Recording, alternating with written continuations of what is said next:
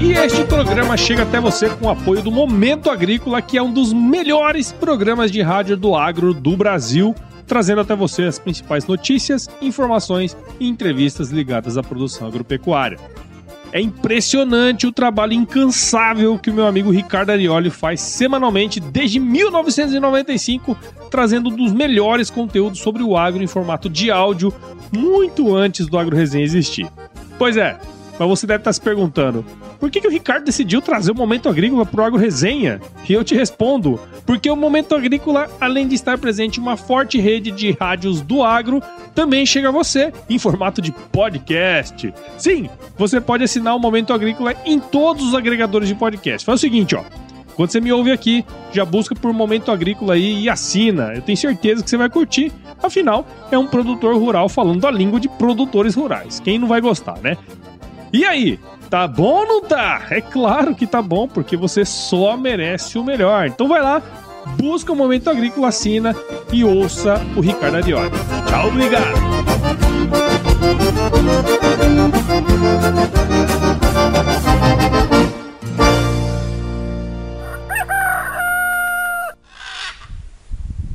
A gente vê, o aluno sai para estágio, é, principalmente curricular, ele sai um da faculdade para fazer estágio curricular, quando ele volta, ele é outro. Ele cresceu, ele pegou vivência de campo, experiência, ele abriu os olhos para a realidade do agro.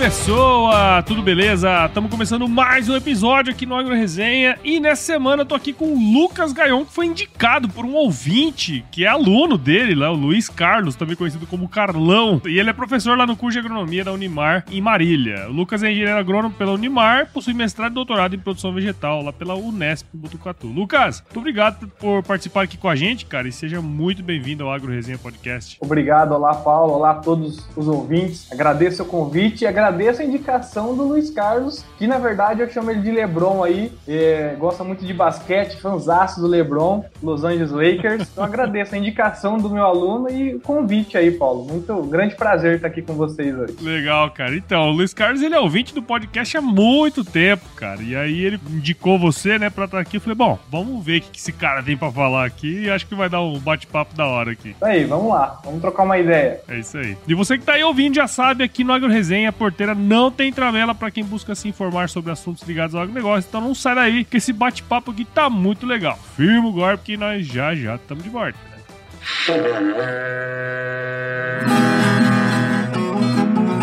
Bom, você já deve ter ouvido a máxima de que é o olho do dono que engorda o boi, certo?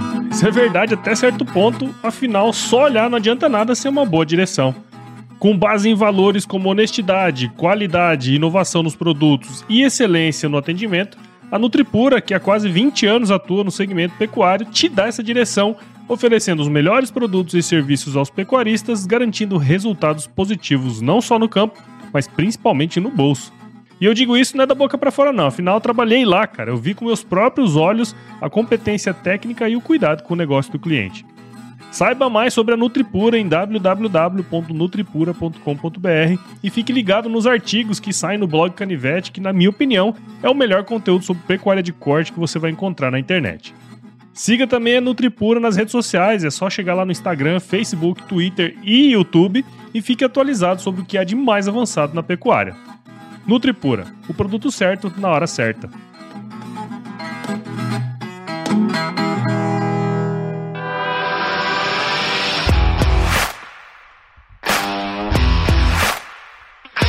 Aqui de volta com o Lucas. E pra gente começar essa resenha aqui, Lucas, conta um pouquinho da sua história aí pra gente, meu. Vamos lá. É, eu sou filho de, de citricultores. Ah, meu pai até hoje é, citricultor, continua no ramo, um pequeno, pequeno citricultor, coisa modesta assim, mas é, o agro sempre teve muito presente, muito, muito na minha veia. Mas há uma curiosidade aí, Paulo, é, e ouvintes, né? É, meu pai nunca teve o desejo que eu fosse agrônomo, que eu continuasse aí na, na atividade. Nada disso, muito pelo contrário. Falar, ah, vai fazer administração, vai ser banqueiro, vai fazer qualquer outra coisa, menos roça. Roça não, pelo amor de Deus. Você escutou ele bem, né? Né? Muito bem, né? Então, talvez um ato de rebeldia, né? Vou fazer exatamente o que ele não quer. É, confesso que ele ficou meio decepcionado quando eu falei que ia fazer agronomia, mas hoje ele curte, hoje ele gosta de é a minha vida e coisa encaminhou bem, as coisas foram bem, mas no começo ele foi bem relutante, assim, ele ficou bem decepcionado aí no início, mas hoje é só sucesso. E aí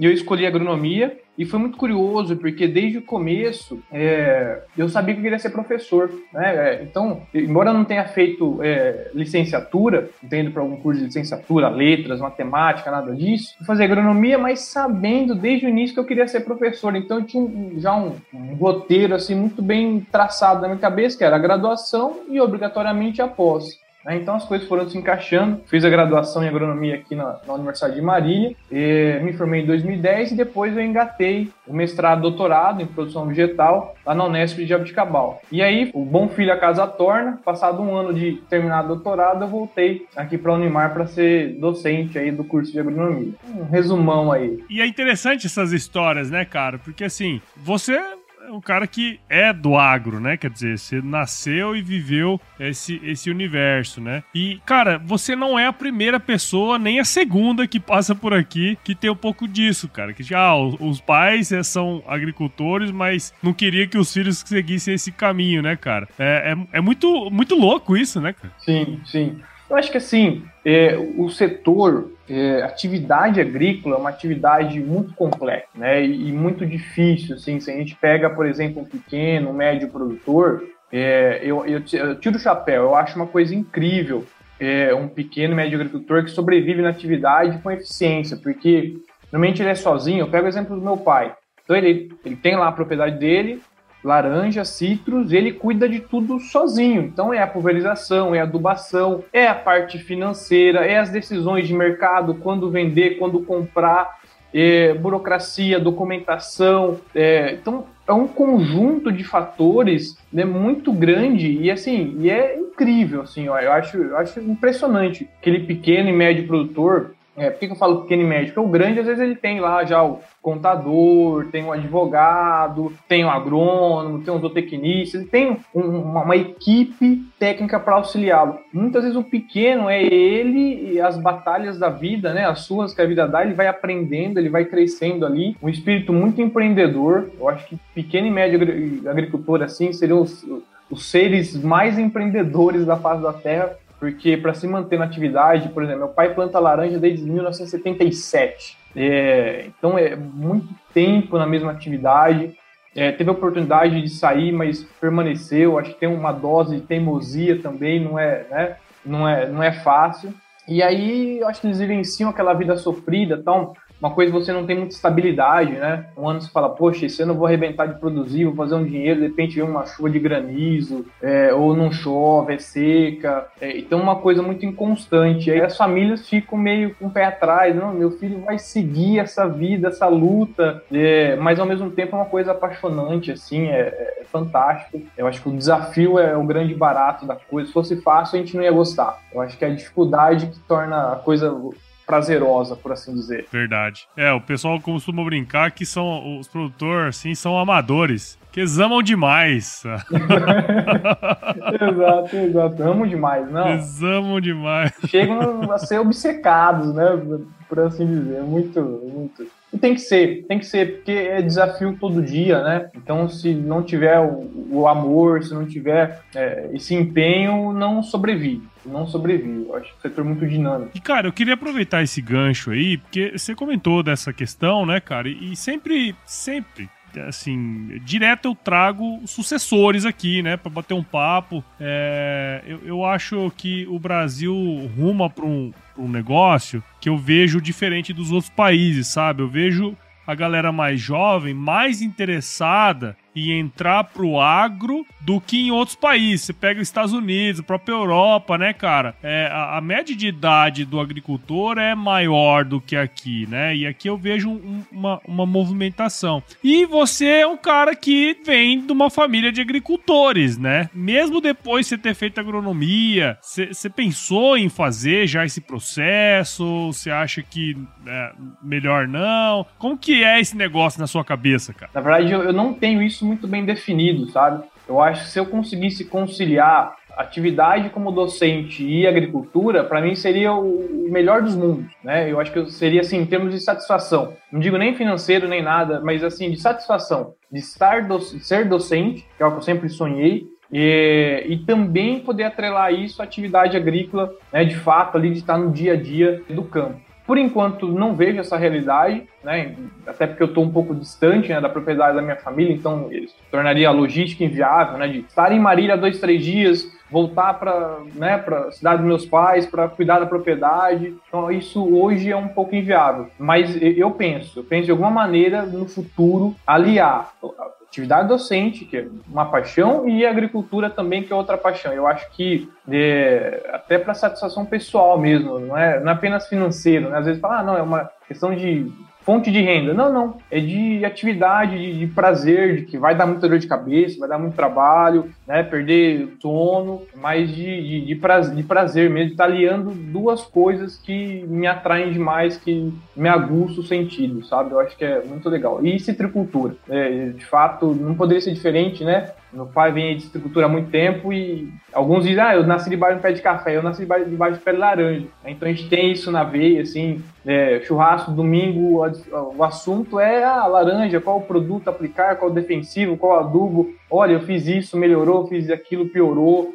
Né? Então, vamos vender agora, não vamos vender, como está o preço, cotações. Então, essa, essa é a realidade né, do assunto do dia a dia assim, da família. Assim, é... é, cara, é bem interessante isso, né? Porque, assim, o fato de você ter feito agronomia te possibilitou alcançar esse sonho que você falou, né? De ser docente. E, e mas, ao mesmo tempo, é, é, possível aliar, né, cara? Porque, sim, sim. De, de alguma maneira, você tá no, no, no meio, né? Diferente se você fosse fazer psicologia e ter que fase tá na fazenda, né? Uma coisa, né? Nada a ver. E nós temos muitos exemplos, né? Também de, de pessoas que foram fazer coisas nada a ver e depois se encontraram no agro. Porque o agro é apaixonante por si só. É, não sei exatamente porquê, mas, é, né, mas quantas pessoas que a gente vê direto em programas aí na, na TV, enfim, pessoas que ah, construíram uma vida em determinada área, é, muitas vezes na área de humanas, que não tinha nada a ver com ambiente, com agricultura, e depois elas vão se encontrar ali já depois dos 50 anos, que largam tudo e vão cultivar o solo, vão ter alguma atividade agrícola e ali, nossa, agora eu estou realizado. É, é, é isso, é, isso é muito curioso, assim. É, e até para aproveitar para falar dos jovens, é, o agro é pop, o agro é. é então, eu acho que. O, o agro, é rock, hoje, o agro é rock. É, rock, é rock.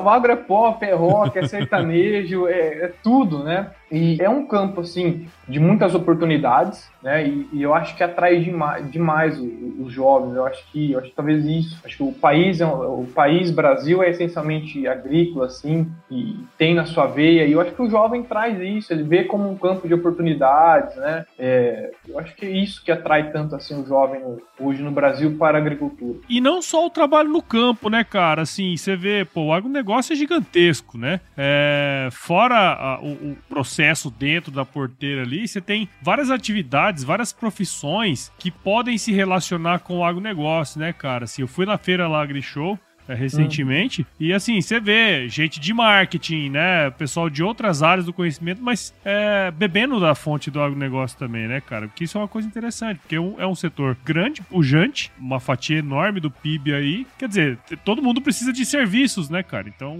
se alimenta desse negócio aí, né? E é muito eclético. Eu falo, eu falo isso do curso né, de agronomia. Eu falo assim, é o curso mais legal que você pode fazer na vida, é o curso de agronomia. Porque você vai ver de tudo ali. Você vai sair. Você, eu falo para eles, você pode de repente ter aula de fisiologia vegetal de manhã, que é, é minha disciplina, minha, minha área, e de repente ter uma aula de economia à tarde. Então, são coisas né, completamente diferentes. Ter direito agrário, direito ambiental, gestão ambiental, é, agricultura 4.0, mecanização. Então, a gente, a gente atrela muitas atividades, né, muitos setores diferentes para direcionar para o agro de maneira geral. De fato, abarca muita gente, precisa de muita gente, de muita gente qualificada. Né, eu também falo isso para meus alunos. É, a gente precisa de bons profissionais não falta emprego? Não falta emprego. Mas os melhores empregos ainda vão para aqueles mais tecnificados, aqueles que têm maior conhecimento, né? Então, pessoal que está me ouvindo aí, meus alunos, ó, bora, bora estudar, bora se preparar, tá? Não vai faltar emprego com certeza, mas vamos lá, vamos se preparar, vamos se tecnificar, vamos ter conhecimento. Eu acho que é importante isso, valorizar a profissão. O que quem está levando de soluções é, para o produtor, né? Então, por exemplo, hoje hoje absorve mais profissional, muitas vezes a área comercial. Mas vamos ter um comercial técnico, né? um comercial com conhecimento, um comercial que é, forneça, além de um produto, uma solução para o agricultor. Acho que isso é importante, né? não só o comercial pelo comercial, mas um comercial significado, né? que valorize a profissão, né? que o agricultor, de repente, tenha prazer de receber um agrônomo que vai lá. Por quê? Porque ele vai associar aquele profissional a uma solução, a um benefício a ele, não apenas uma, uma área comercial. Eu acho isso muito importante. Sim, acho dúvida, isso cara. muito importante. E isso é um ponto bem interessante que você comentou, né? Porque, na verdade, esse profissional técnico, ele é mais bem remunerado e muito uhum. mais do que isso, né, cara? Ele é, ele é um profissional desejado, né? Desejado, procurado. E ele entrega valor. É, o grande lance é entregar valor. E ele vende mais. Sim, sim. né? Porque justamente entrega muito valor, né? Exato. E ele vende mais sem, sem esforço. Sem esforço. Pra, não, não, é não, não, sem esforço, assim. Não é, não é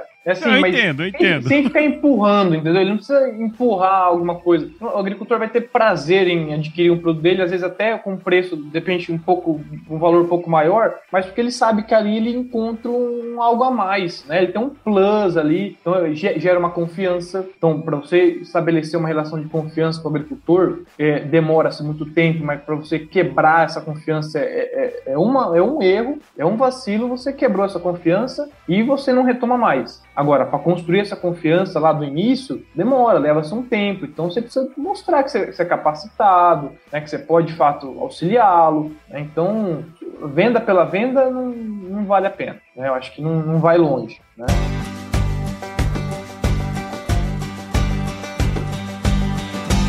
E aí, tá curtindo o bate-papo, cara? Espero que sim. Mas eu tô passando aqui para te dar um recadinho. A missão da Stoller é transformar conhecimento em inovação para a agricultura, gerando valor a todos os envolvidos. Por mais de 50 anos, ela transforma conhecimento em inovação no esforço de impulsionar as culturas a alcançarem seu máximo potencial genético e atingir altas produtividades. E quando se trata de conhecimento, você pode encontrar tudo sobre fisiologia, nutrição e biologia de plantas no podcast Campo On, produzido pela Stoller. Lá, um time de especialistas aborda assuntos relacionados às principais culturas agrícolas e, como você já sabe, você pode escutar quando, onde e como quiser. Aprimore o seu conhecimento no site da Stoller, o www.stoller.com.br. Lá você vai encontrar vários artigos técnicos e o link para assinar o podcast Campo On no Spotify. Lembre-se de seguir a Stoller no LinkedIn, Instagram, Facebook e YouTube. É só procurar por Stoller Brasil. Isso é inovação, isso é Stoller.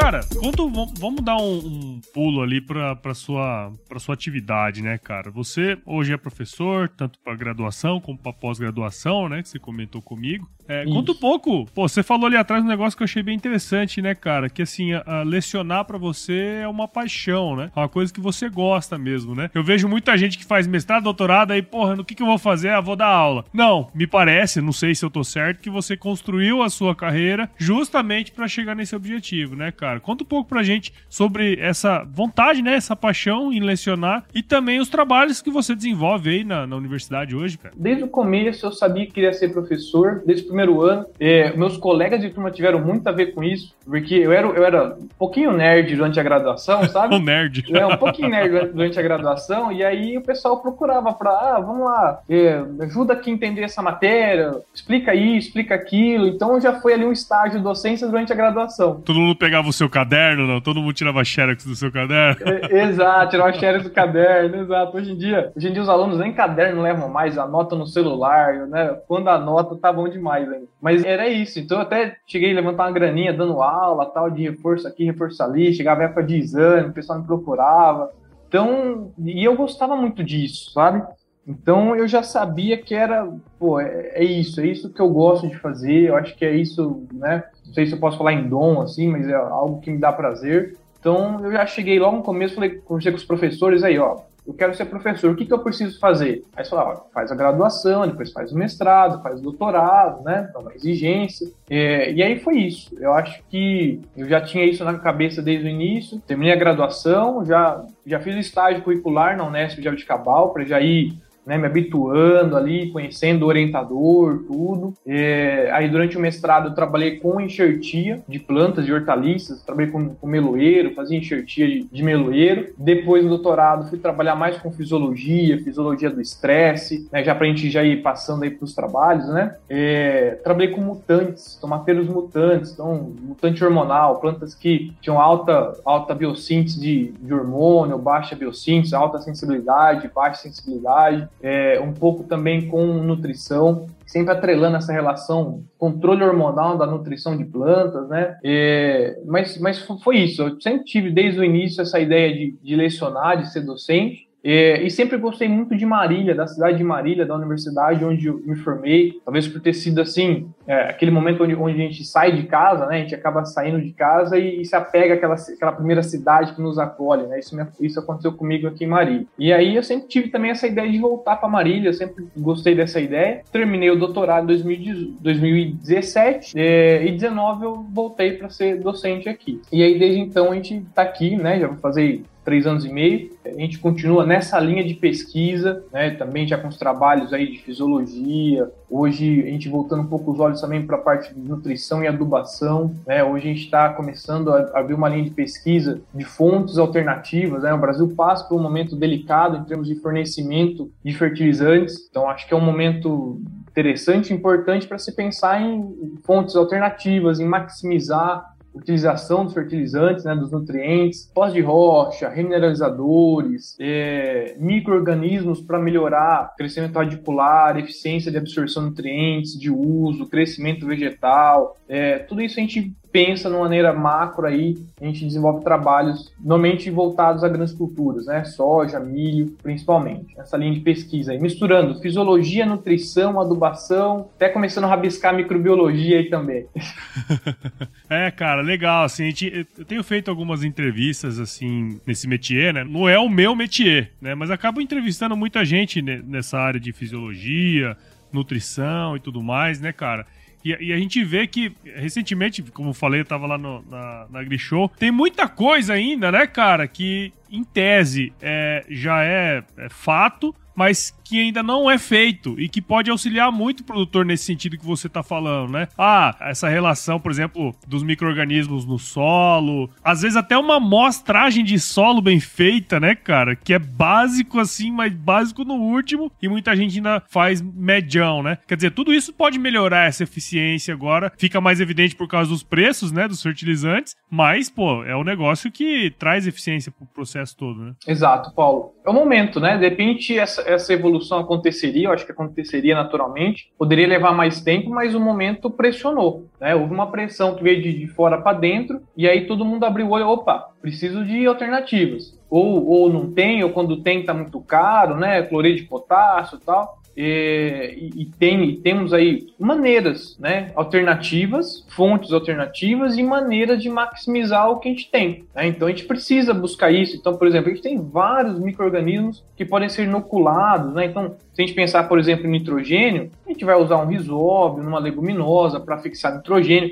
Isso vai obrigar o produtor a planejar melhor. Então ele vai pensar, opa, eu preciso rotacionar com uma leguminosa para trazer nitrogênio natural para o sistema. O nitrogênio disponível, o ar que nós respiramos possui 78% de nitrogênio, só que as plantas não têm acesso a ele. Né? Então a gente precisa aí da simbiose é, bactéria-planta para fazer essa fixação e depois deixar esse nitrogênio no sistema. Então eu planto uma soja, vê um milho em sucessão, o milho se beneficia desse nitrogênio fixado pela cultura anterior. Né? Eu tenho um café, Eu posso usar uma leguminosa na entrelinha, eu tenho um citros, eu posso usar uma leguminosa na entrelinha. Então, são alternativas de maximizar os nossos recursos. A gente vai precisar fazer isso, até para per permanecer competitivo no cenário internacional, né? Então, a gente, a gente vai precisar disso. E desenvolver novas ferramentas e, e assim, é, como você bem disse, existem alternativas. A gente precisa torná-las mais acessíveis e mais é, rotineiras no dia a dia, torná-las mais comuns no dia a dia, né? Então, um trabalho de extensão aí, né? Então, um trabalho de extensão, levar essa tecnologia para o produtor e fazer com que ele possa se habituá-la e ela entra, essas, essas tecnologias entrar no dia a dia, né? Tornar-se algo normal. E entra muito naquilo que a gente comentou antes, né, cara? Se a gente tem um profissional que vai lá na ponta e tem esse conhecimento, né, cara, você consegue fazer esse, esse jogo, né? É, fala, pô, tem uma alternativa aqui e tal, né? Então, é, tudo vai se ligando aí, né? Tudo vai se ligando, tudo uma grande teia, assim, que vai, né, vai se conectando, né? E a gente precisa dessas, dessas conexões. Não é à toa, o agrônomo ele não ficou 4, 5 anos na faculdade para depois oferecer um produto para o agricultor. Ele, ele, é mais do que isso, né? Aliás, ele é muito mais do que isso, ele pode ser muito mais do que isso. É, e, vai ser, e, vai ser, e vai ser importante, ainda mais hoje em dia que a gente não tem mais programas de extensão, né? A gente não tem mais, né, principalmente no setor público, aquela, aquela aquela força, força extensionista, vida, né? exato, é. Não queria citar nomes aí, mas enfim, né, de repente, né, Ah, foda-se, aqui a gente é, pode falar o que a gente quiser. pode falar o que quiser. Mas assim, mas a gente não tem esse papel extensionista forte, né, pra, então alguém precisa fazer esse, esse intercâmbio, né, então isso é, isso é importante. É, e, e, a gente olha para a universidade. Universidade pensa o quê? Tem lá o, o tripé, é, ensino, pesquisa e extensão mas normalmente a extensão é o último. Se der tempo, eu faço alguma coisa. Se não der, não faço nada de extensão, né? É, então o ensino é meio obrigatório, eu preciso ministrar minhas aulas. A pesquisa é o que, né, de repente chama a atenção das pessoas de fora, né? Quando você publica na revista tal. Qualifica, né, aquele... né o professor. Ex né? Exato, exato. Então dá um, dá um certo glamour, assim, uma elevação, um status, né? É, mas a extensão é uma coisa que parece que não chama atenção a gente não tem pessoas que têm essa vocação, assim, não em grande quantidade, pelo menos, ou se tem, elas não encontram onde exercer essa, essa aptidão, né? A gente não tem esses programas extensionistas. Então, esse, esse agrônomo que vai no dia a dia, que está lá, lá, no dia a dia do campo, chegando ao produtor, ele pode levar esse conhecimento. Por que não? Sem dúvida, né? sem dúvida. Não tenho dúvida de que é assim e já acontece isso muito, né? Já acontece. Quem tem, tem, quem tem esse conhecimento se beneficia, né? Isso, precisa acontecer mais, né? A gente precisa trazer uma cultura assim de valorização da profissão. Eu acho que eu acho que isso é importante. Eu tenho relatos assim de, de colegas que estão em multinacional falando que ah, eu prefiro deixar a vaga em aberto porque eu não acho alguém um agrônomo qualificado. E, gente, como como assim? Então né? Porque tá faltando o pessoal dar uma aplicadinha aí mais, né? é, né? E teve um período de pandemia que bagunçou muita coisa, né? Bagunçou muito aula virtual tal. Então, mas enfim, precisamos retomar. Precisamos retomar um caminho aí de prosperidade. Legal. Ó, não sei sua opinião, mas para mim o par perfeito para quando eu pego a estrada é colocar um podcast no Spotify da minha Chevrolet S10. É assim que minha viagem rende de verdade mesmo. Esse foi o jeito que eu encontrei de aproveitar o tempo de deslocamento me abastecendo de conhecimento e boas informações. Mas eu confesso que quando bate uma saudade de casa, eu gosto de colocar uma música que me leva para lá, mesmo com a distância.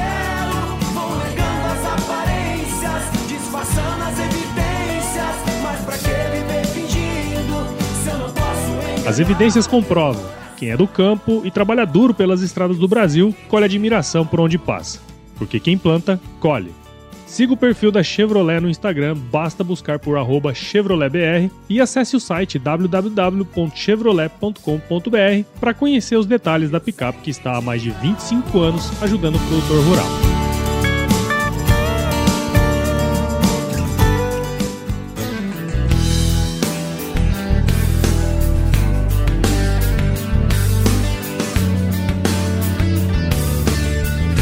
Cara, É, esse lance, né, das universidades e tal, mercado, é um negócio que eu queria explorar um pouquinho mais com você, né? Essa relação entre academia e mercado. A gente, eu não sei, tá? Eu posso ter uma visão um pouco enviesada e eu acho que talvez você pode falar um pouco mais, assim, pra gente, né? Bom, eu estudei universidade pública, então a gente acabava vendo muito é, essa pesquisa aplicada, né? Vamos dizer assim. Você hoje está envolvido com pesquisa também numa universidade particular, que é a Unimar. Você teve a experiência de ser um pesquisador em uma universidade pública, como é a Unesp, né? Queria que você falasse um pouquinho pra gente essas diferenças é, da ligação da pesquisa com o mercado nessas diferentes tipos de instituição. Se é que existe alguma diferença. Queria explorar um pouco e entender um pouquinho da sua visão sobre isso aí, cara. O que eu acho? Eu acho assim, é, que nós cada vez mais vamos precisar estar associados ou em parceria com as empresas, tá? É, e isso vem bem atrelado, por exemplo, ao nosso, à nossa pós-graduação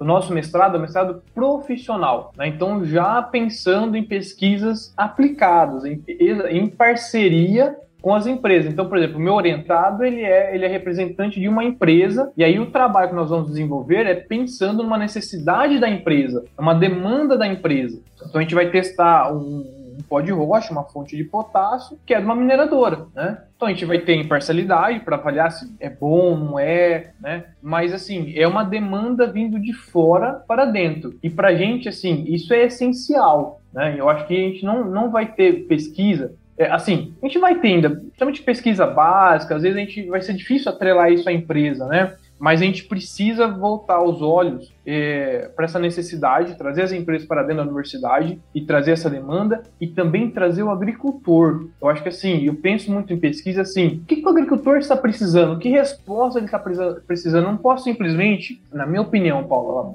minha opinião, simplesmente achar, nossa, esse trabalho é legal porque eu vou publicar numa revista top. Não, beleza, mas pensando no agro nacional, que seja, qual que é a relevância dessa pesquisa? O que, que eu estou levando de solução para o agricultor, ou para uma empresa que seja? eu acho que é muito importante né, nós, como líderes de, de, produção em sistema tropical, né, se a gente pensar agricultura tropical, o Brasil é. Nós é que top, domina, né? né? A gente domina. Então, o que, que eu posso fazer? Qual que, é, qual que é a demanda que vem lá do setor agrícola, da parte aplicada? Entendeu? Então, eu preciso, ah, então eles precisam de uma fonte nova de potássio, porque o cloreto de potássio está lim, tá limitado, não está tendo, ou quando tem é muito caro ele também traz malefícios ao solo. Né? A gente tem uma grande quantidade de cloro no cloro de potássio, que é maléfico, prejudica a atividade microbiana, processo de nitrificação. Opa, então vamos lá. Então vamos ver se a gente tem alternativas, como que a gente pode manejar essas alternativas. Então acho que isso é muito importante. Como que eu posso tornar é, o meu fertilizante mais, mais eficaz, a planta absorver melhor, estresse hídrico, seca,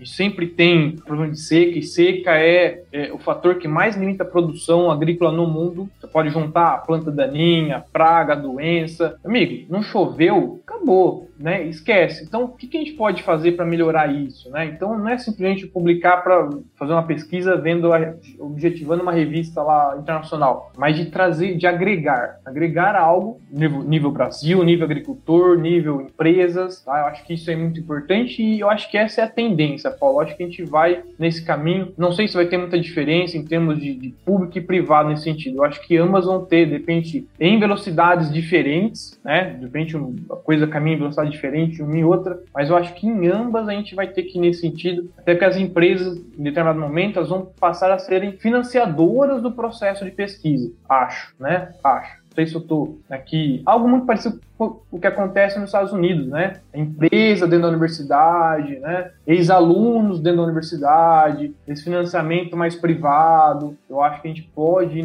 nessa direção. Acho que a gente tende a ir nessa direção. É, eu ia falar justamente isso, né, cara? Nesse, nesse quesito, os americanos são foda, né, meu? Porque eles conseguem fazer o negócio de certa maneira imparcial, afinal é academia, né? E consegue financiar uma caralhada de pesquisa, né, cara? E, e, um ponto que você falou aí que eu acho interessante, né? É, nesse quesito, não sei se eu tô errado também, aí você me corrige, cara. Eu acho que as universidades particulares têm até mais celeridade do que as universidades públicas nesse quesito, né?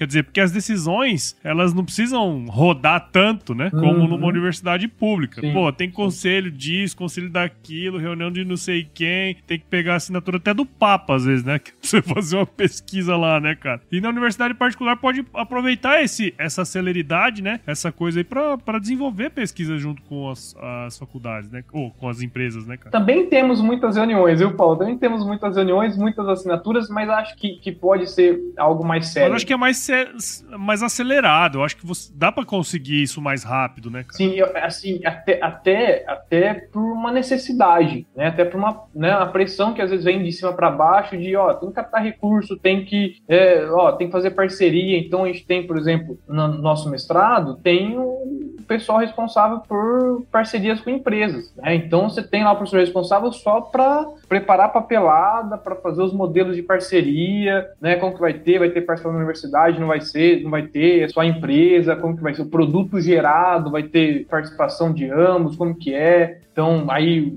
a empresa parceira ganha desconto, ganha bolsa, né? então as empresas nos procuram para validar projetos. E assim, a gente tem trabalhado muito no sentido de desenvolvimento de software, de aplicativo. Então, pensando em coisas que de fato agregam, olhando o olhar para o produtor. Às vezes a gente até acaba, é, talvez seja mais difícil a gente ah, girar um artigo científico em cima de um aplicativo. Não é o modelo habitual, mas, é, mas o aplicativo de repente dá um retorno no dia a dia, né, na parte aplicada, até maior. Né? Então esse, esse é um foco. Tá? Então esse é um, mas eu acho que ambas, tanto a pública quanto a privada, elas vão, vão tender para esse, pra esse lado. Ah, não eu tem acho. Dúvida, não tem dúvida. Até para dar continuidade, né, cara? Não, não, tem jeito. Tem que rolar. E, cara, eu queria aproveitar essa, essa deixa você comentou ali atrás, bem ampassando, né? Sobre essa questão da qualidade dos profissionais, cara. E, e eu exatamente isso que eu, que eu vejo sempre. Eu recebo também, cara, ligação, muita gente reclamando, né? Que tenta é, contratar profissional, mas não consegue em qualidade e muito menos em quantidade. Porque às vezes, às vezes é, é uma coisa bem interessante isso aí. Porque é o seguinte, às vezes não tem nem gente, cara, é suficiente com o mínimo para conseguir. Porque às vezes a empresa precisa, sei lá, é, contratar 100 e contrata 80, olha só, são 20% a menos de faturamento que você eh, potencial que você é, poderia ter, né, cara? Então, você que está lidando, né, com os alunos aí da agronomia, quais são os principais desafios aí para os profissionais, né, para os futuros profissionais do agro? Eu acho que você deu até uma palhinha ali atrás, mas o que, que essas pessoas têm que fazer de diferente para conseguirem se posicionar melhor também, né, cara? Qual que é a sua visão aí para a gente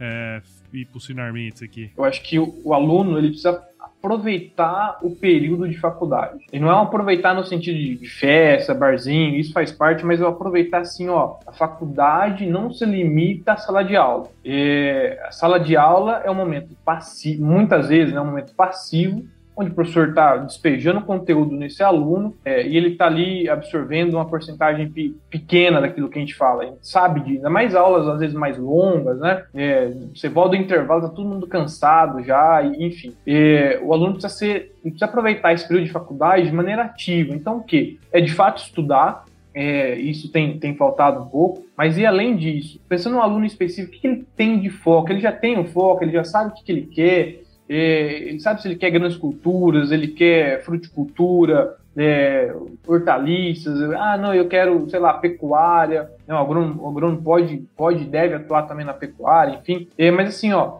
é, o quanto antes, assim que possível, ele ter um foco, ele saber o que ele deseja, qual que é o objetivo dele profissional, e a partir disso, construir já a carreira dele desde a faculdade em cima disso. Então, estágios, então, os primeiros estágios durante a graduação, nos primeiros anos, é para se conhecer. Então, vai lá, faz um estágio em grandes culturas, faz um estágio, estágio em fruticultura, em café, em algodão. Então, para ele falar, poxa, eu gostei disso, né?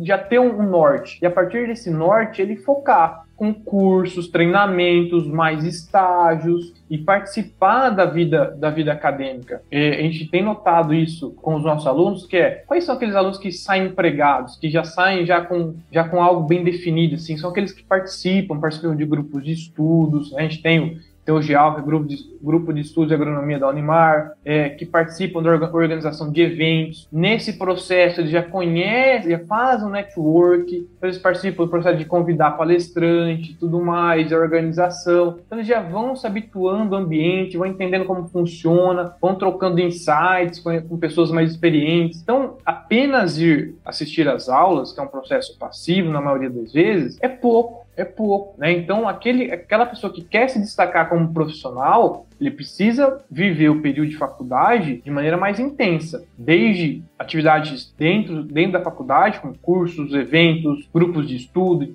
tudo que tiver, tudo que tiver, participar. E também fora da faculdade, com os estágios, outros treinamentos. Né? Então, acho isso, isso é muito importante. E a gente vê, o aluno sai para estágio, é, principalmente curricular, ele sai um da faculdade para fazer estágio curricular, quando ele volta, ele é outro ele cresceu, ele pegou vivência de campo, experiência, ele abriu os olhos para a realidade do agro. Porque a sala de aula, a gente tem uma limitação, por mais que a gente faça aulas práticas e tudo mais, não é o dia a dia que ele vai vivenciar. Então, os estágios é muito importante, a vivência, o contato com outros, outros profissionais é fundamental nessa formação do, do, aluno. É fundamental. Então, apenas sala de aula é pouco. Eu sempre falo isso aqui, cara, porque assim, às vezes a gente pensa que nós vamos nos tornar agrônomos quando a gente se formar, né? Mas na verdade a gente já é agrônomo quando a gente entra, praticamente, uhum. né? Assim, não com a, a, a formação e tal, mas é, o, a minha alusão a isso é o seguinte, cara, nós começamos a ser profissional à medida, a partir do momento que a gente decidiu fazer aquela coisa, né? Então chegou ali, primeiro ano, segundo ano, cara, já tem que começar a fazer essas coisas, né? Fazer estágio e tudo mais, porque, cara, é, é ali que você vai aprender os pormenores, né? A diferencinha entre ser um aluno e ser um profissional é ali que você vai aprender, né? Exato. É, imagina, por exemplo, o comportamento de um aluno numa, numa, entrevista de emprego, de um aluno que não, não, participou de nada, né? Que ele na sala sentava ali na carteira dele e esperava. Tirava 10 né? É, e, é, exato, e não participava de mais nada, né? Então é diferente a vivência de um aluno que participou de uma série de eventos, que já conversou, conversou com diversos profissionais, e aí ele chega para a entrevista de emprego com uma bagagem muito maior, com uma confiança muito maior, muito bem, muito bem estabelecido para para aquilo. É isso que a gente tem visto. Quanto mais o aluno é, participa do, da vivência da faculdade e é ativo, veja, a formação é um processo ativo. A gente não falava assim que o aluno faz a faculdade, né? E não é a faculdade que faz o aluno. Então, por quê? Porque é um processo ativo. Depende do aluno. A universidade tem um papel importante? Obviamente que tem. Ter bons professores, ter estrutura, ofertar atividades, isso é, fundamental. Mas cabe ao aluno participar de maneira ativa de todos esses processos de, de formação. Né? A gente for pensar, a aula em si depende até um processo menor no conjunto, né? Ele pode chegar lá no momento lá da entrevista de emprego de maneira muito mais capacitada e segura e com muito mais bagagem. É isso que a gente vê, viu, Paulo? É isso que a gente vê. Aquele que se dedica durante a faculdade toda, ele normalmente não, não, não, tem dificuldade. Não tem dificuldade. É bem interessante isso, né, cara? Porque independe, né, cara? Depende só da pessoa. Assim, óbvio que, o, o, como você falou, né? O ambiente, os professores tal, isso tudo influencia, cara. Mas quando o cara quer fazer acontecer, não tem pra outro, né, cara? Ele faz, né, cara? Porra, Lucas, passou super rápido o tempo aqui, cara. Gostei demais do nosso bate-papo, velho. Assim, é, é, bem legal ver essa visão, né? Ver o que vocês estão fazendo aí. Eu tenho certeza que o pessoal que ouve o Agro Resenha tem muito é, do que nós estamos conversando aqui, né? Que é o pessoal recém-formado, tá rodando, tá fazendo acontecer. Só, só do cara ouvir o podcast já é um diferencial enorme, né? Na vida do cara, né? Então eu agradeço muito sua participação aqui no Agro Resenha. Tenho certeza que quem ouviu lá curtiu também, viu, cara? Obrigado e parabéns aí pelo seu trabalho. Eu que agradeço, Paulo. Foi, foi um papo, realmente passou voando, porque foi um papo muito prazeroso foi um bate-papo, né? Foi uma, uma, coisa descontraída, fluiu naturalmente. Foi um prazer participar e com certeza ganhou mais um ouvinte aí pro dia a dia. Pode ter certeza que eu vou acompanhar também. Ó, tomara, seguir, tomara. seguir indicação do, do Luiz Carlos. É isso aí, é isso aí, cara. E, ô Lucas, conta pra gente, cara, como que a gente pode é, entrar acompanhar seu trabalho, como que a gente consegue fazer isso, cara? A maneira mais fácil é meu, meu Instagram, tá? prof.lucasgaion. Lá eu ponho foto de, de aula prática, de aula, vídeos e tudo mais. Eu acho que a maneira mais fácil de estar acompanhando a gente é lá no Instagram, prof.lucasgaion. Vocês vão acompanhar acompanhar a gente aí no dia a dia. Aí. Vai estar tá aqui na descrição do episódio, então para você aí que tá ouvindo, vai lá, segue lá o professor lá, que é certeza que você vai aprender muita coisa lá. E Lucas, agora vamos para a parte mais importante desse podcast, que é o nosso glorioso quiz. Vamos nessa? Legal, vamos lá, vamos lá. Ó, cara, vou te fazer algumas perguntinhas e você responde a primeira coisa que vier à sua cabeça aí, tá certo? Beleza. Lucas Gaion, qual que é a sua música antiga predileta, cara? Música antiga predileta? Cara, eu acho que Thriller do Michael Jackson. Porra, velho, da hora, da hora. Thriller é bom. Pô, bom demais, bom demais. acho que Thriller é a primeira vez que aparece aqui, viu? É mesmo, thriller é mesmo. É a, tipo, a primeira coisa que apareceu na cabeça, eu lembrei na hora do Thriller, cara. Da hora, Gosto muito. Da hora, a turma vai estar escutando aí. It's close to midnight, something evil's lurking in the dark.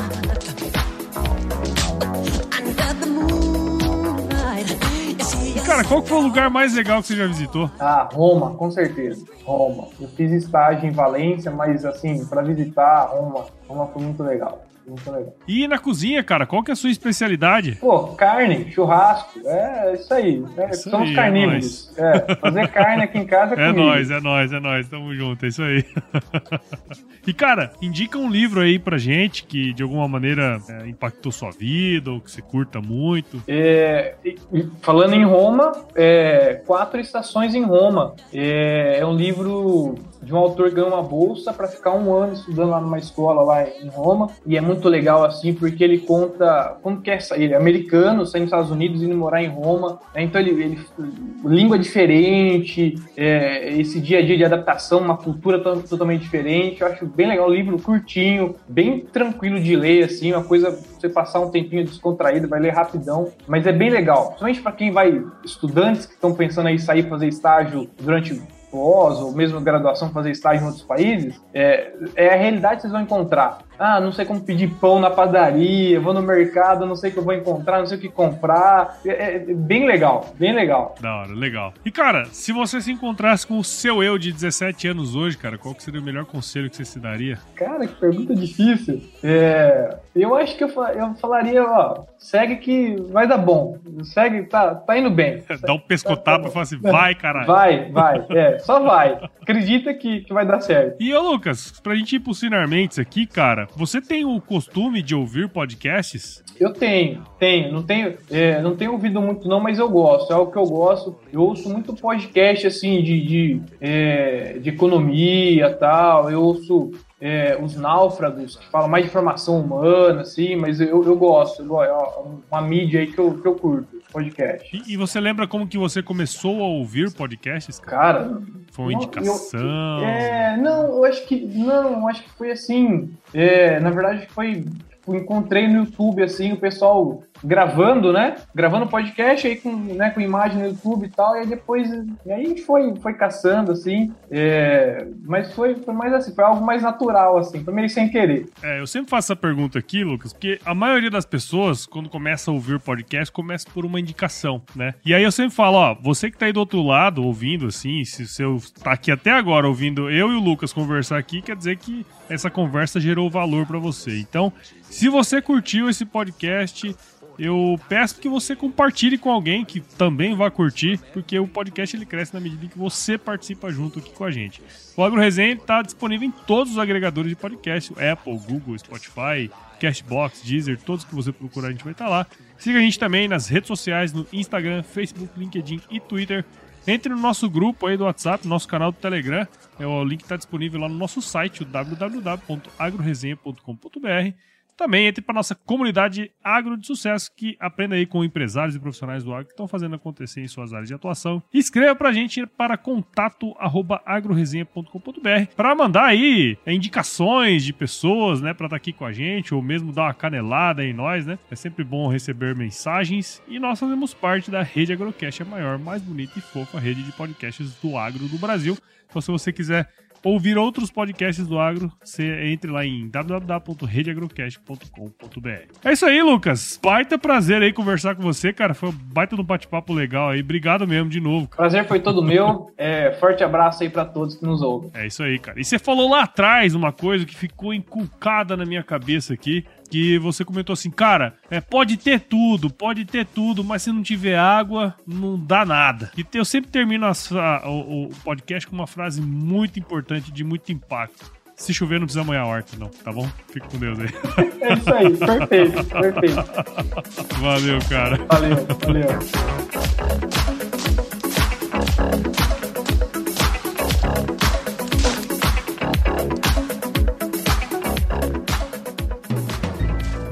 Mais um produto com a edição Senhor A.